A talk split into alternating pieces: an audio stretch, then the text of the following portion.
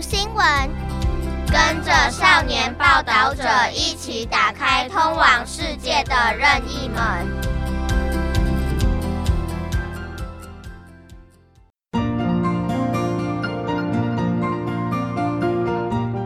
さて今週は台湾国際放送の運営母体である中央放送局と台湾の非営利メディア児童青少年ザ・リポーターとのコラボで制作している児童青少年ザ・リポーター読み聞かせコラムをお送りいたします。児童青少年ザ・リポーターは台湾の非営利メディアザ・リポーターが児童青少年のためにディープな報道を行うのに立ち上げたブランドです。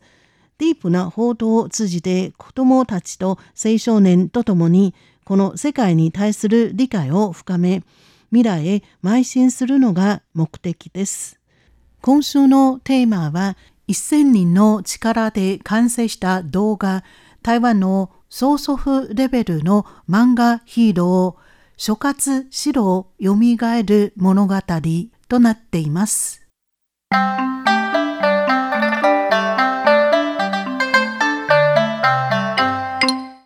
前置き2022年1月24日、楊華龍さんは台北市の映画館の巨大なスクリーンに映っている諸葛四郎を見て涙がこぼれそうでした。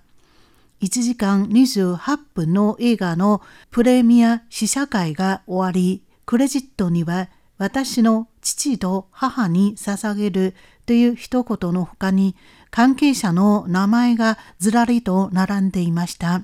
著名な映画人もいれば、資金の募集に参加した一般人もいます。1000個以上の名前が出ていました。それはこの映画を実現したすべての希望、すべての関係者でした。ここまで考えると、楊華龍さんは涙がこぼれました。この映画を制作していた期間中、彼は常に涙をこらえて顔を上げて笑顔を見せていました。彼は台湾の著名な漫画諸葛四郎の原作者楊高校さんの長男です。作品の諸葛四郎の書き方ですが、諸葛孔明の諸葛、関数字の4に太郎次郎の郎と書きます。原作者の楊高校さんの名前の書き方ですが、葉っぱという意味の楊、浮かんぶりの下に、カタカナのなとカタカナのむを書く広し、高オツヘイの高と書きます。楊高校さんの長男、楊華龍さんの名前の書き方ですが、葉っぱの楊、佳作の花、ドラゴンという意味の竜の旧字体を書きます。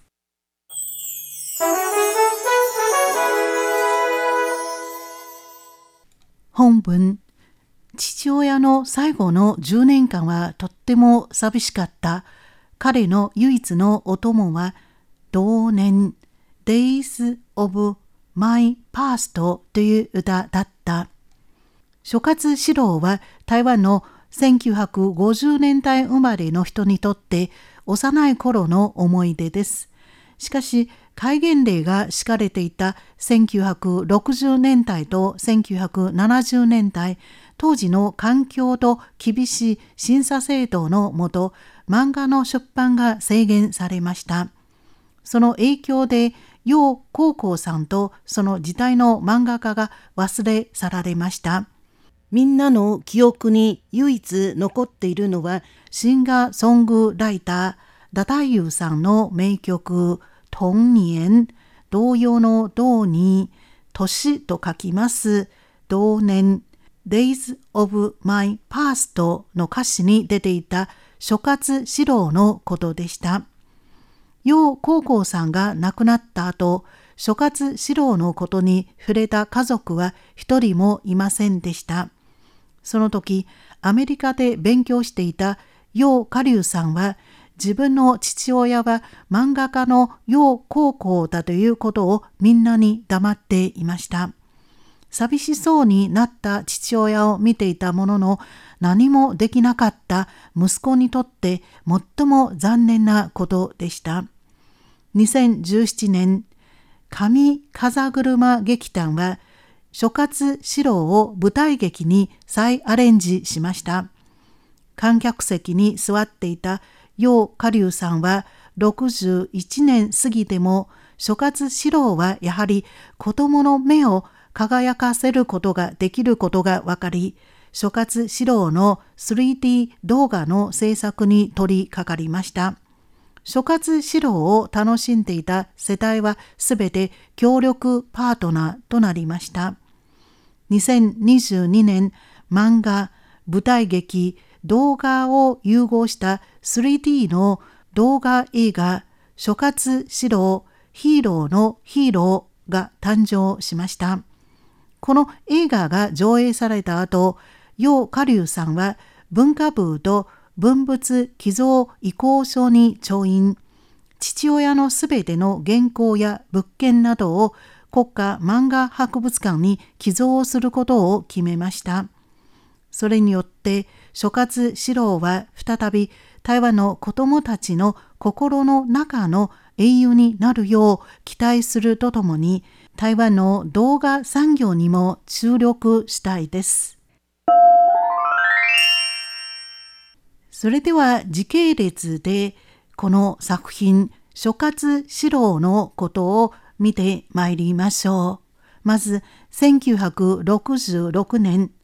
漫画審査制度のもと怪力乱心と言われた諸葛四郎。怪力乱心は怪物の怪、力、満たすという字に神様の神と書きます。怪力乱心です。これは機械なこと、力技のこと、秩序を満たすようなこと、神秘的なことの意味です。この映画が上映される前30年近く、養鶏では作品名の諸葛四郎は言ってはいけない禁句でした。諸葛四郎に言及したくないのではなく、それに言及する勇気はない、語るに忍びないという気持ちでした。楊下流さん曰く、我が家にとって諸葛四郎はあまりにも重要だが多くの傷ももたらしてくれた。漫画審査制度が1966年から実施された後、秩序を満たすような漫画が禁止され、台湾の漫画は暗黒期に入りました。主役は覆面してはいけない。怪獣が出てもいけない。宝物も禁止されていました。漫画家の創作が制限され、自由に創意工夫を凝らすことができなくなりました。当時、漫画週間で連載されていた諸葛四郎は、1シリーズに作品が8本ありますが、すべて禁止され、焼却されました。市場に流通していた単行本も完全なものが見つかりませんでした。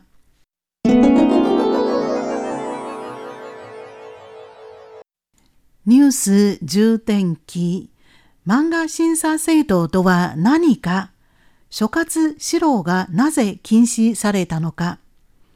楊高校さんは台湾で一世を風靡した漫画家です。1956年にまんじゅう頭というヘアスタイルをする諸葛四郎を描いたのがきっかけとなって、諸葛四郎は名を馳せる人形少年となりました。これは台湾初のヒーロー漫画です。1958年から1970年まで諸葛四郎は鬼党、黒蛇組、二人の仮面などを退治し、当時の子供の心の中のヒーローとなりました。しかし、1966年に漫画審査制度が交付され実施されるにつれ、漫画における怪力乱心が禁止されました。楊高校さんはその後も数年間奮闘していましたが、諸葛四郎を救うことができませんでした。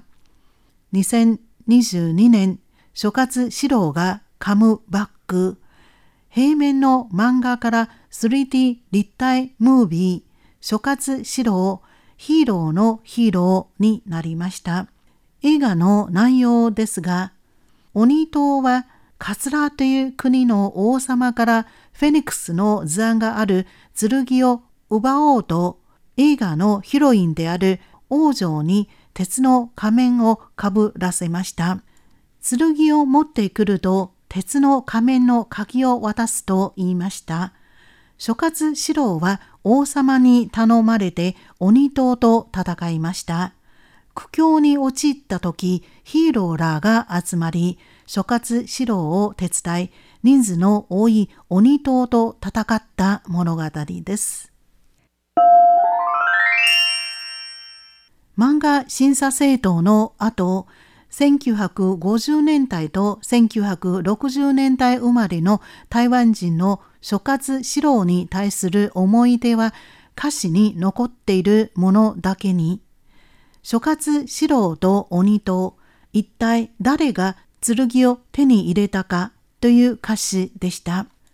楊下流さんは当時自分はアメリカの大学の博士コースで勉強していた父親からの電話があった。父親は電話の中で嬉しそうに話した。父親はラダイユを聞いたことがあるのかと聞き、彼は歌を書いた。諸葛四郎と鬼党との戦いも書いたと話した。当時の国際電話が高かったのだ。十数分も話した。いくらかかったか知らなかったが、と振り返りました。楊下流さんは最後の10年、父親はとってもつらかった。舞台をなくしたからだ。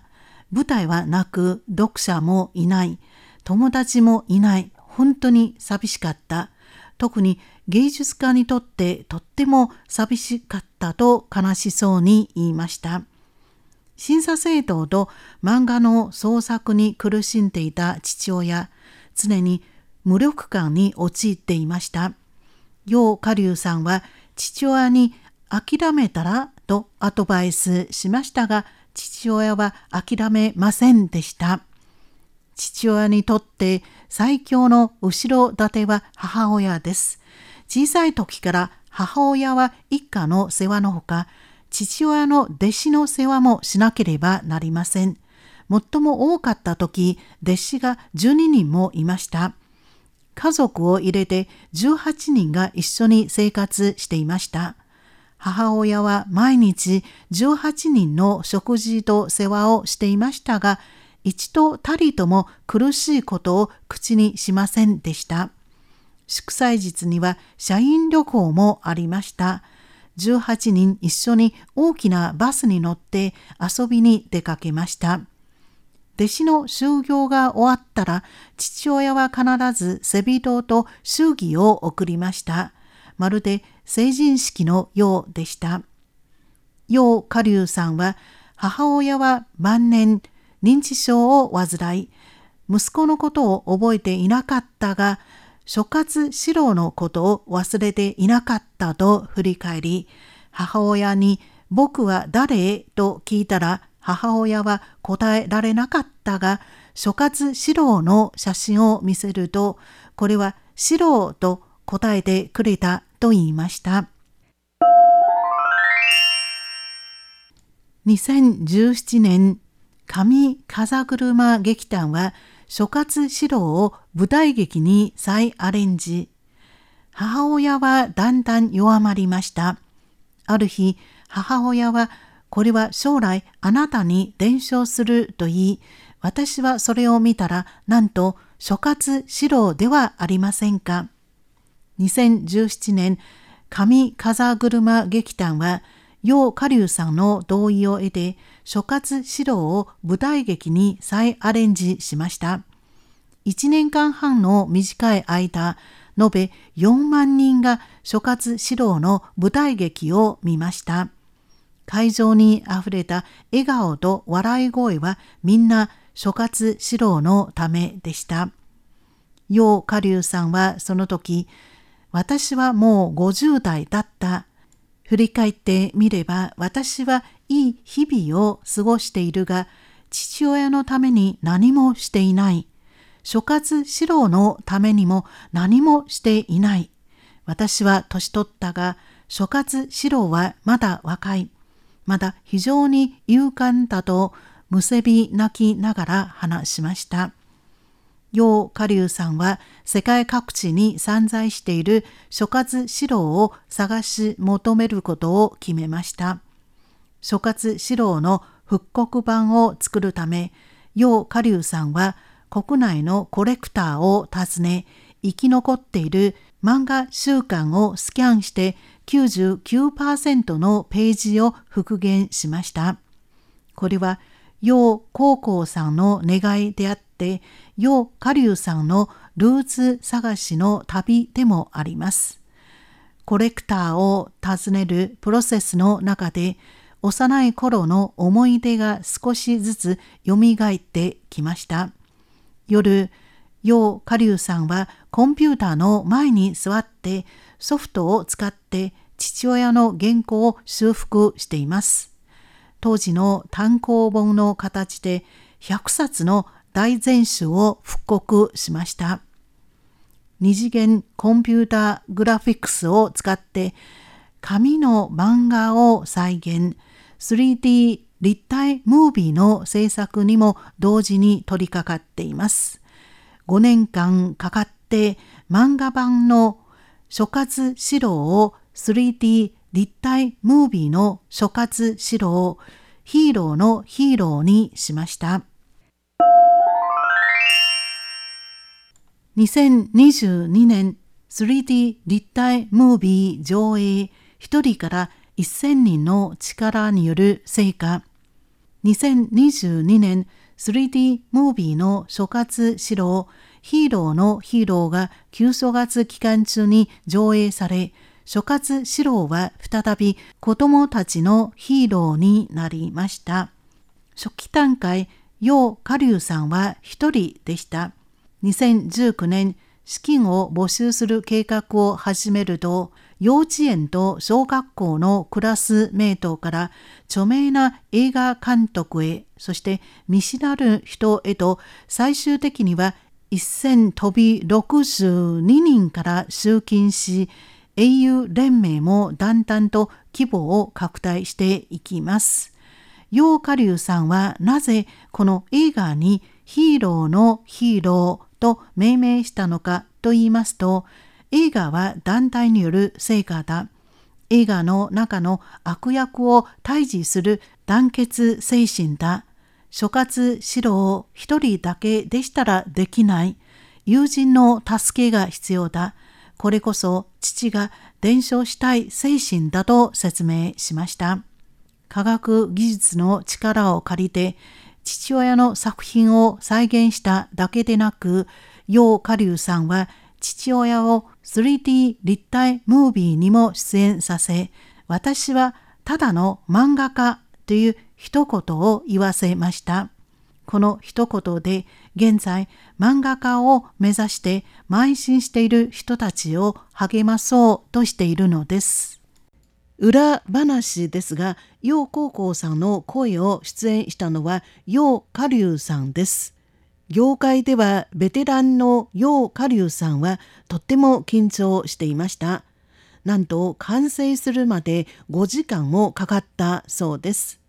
楊下流さんの努力により自分は漫画作者だけとばかり思っていた楊高校さんが描いた作品「諸葛四郎」に新たな命が吹き込まれ幼い頃漫画「諸葛四郎」に夢中していた読者と映画の制作グループが一つになって新たな希望をもたらしてくれたのです。幼い頃父親の楊高校さんはよく楊下流さんを映画に連れて行きました。映画を見終わった後、楊下流さんに聞きました。さっきの映画のどこがすごいかと。それは父親が漫画を描いた時の栄養分でした。父親との数少ない楽しかったひとときでもあります。楊下流さんによりますと、楊家はみんな絵を描くのが上手です。自分もかつて画家になりたかったですが、父親に止められました。原因はこの道はあまりにも辛いからということです。後に楊下流さんはアメリカに留学し、博士号を所得してハイテク産業のエンジニアになり、自分の会社も作りました。父親の道と幼い頃の夢とだんだん遠ざかっていくと思っていましたが、思いもよらないことに最終的にやはり父親と同じ道をたどることになりました。父親のことを話すと思わず涙が出た楊下流さん。よく父親の夢を見たと言いました。父親は夢の中でも絵を描いていました。顔を上げて私を見ていました。今の私より若い40代の様子でしたと話しました。諸葛四郎のことをここまで紹介しますと、ひょっとしたらこの諸葛四郎は誰をサンプルに描いたものか知りたい方がいらっしゃるかもしれません。それを原作者の楊高校さんの長男楊下流さんに聞いたら、楊下流さんは大笑いしました。なぜかと言いますと、父親から聞きましたが、それは鏡を見ながら描いたのだということです。なるほど。諸葛四郎は漫画家の楊高校さんの似顔絵が勉強になりました。今週この時間では台湾国際放送の運営母体である中央放送局と台湾の非営利メディア児童青少年ザ・リポーターとのコラボで制作している児童青少年ザ・リポーター読み聞かせコラムをお送りいたしました。今週のテーマは1000人の力で完成した動画台湾の曽祖父レベルの漫画ヒーロー諸葛四郎蘇る物語となっています。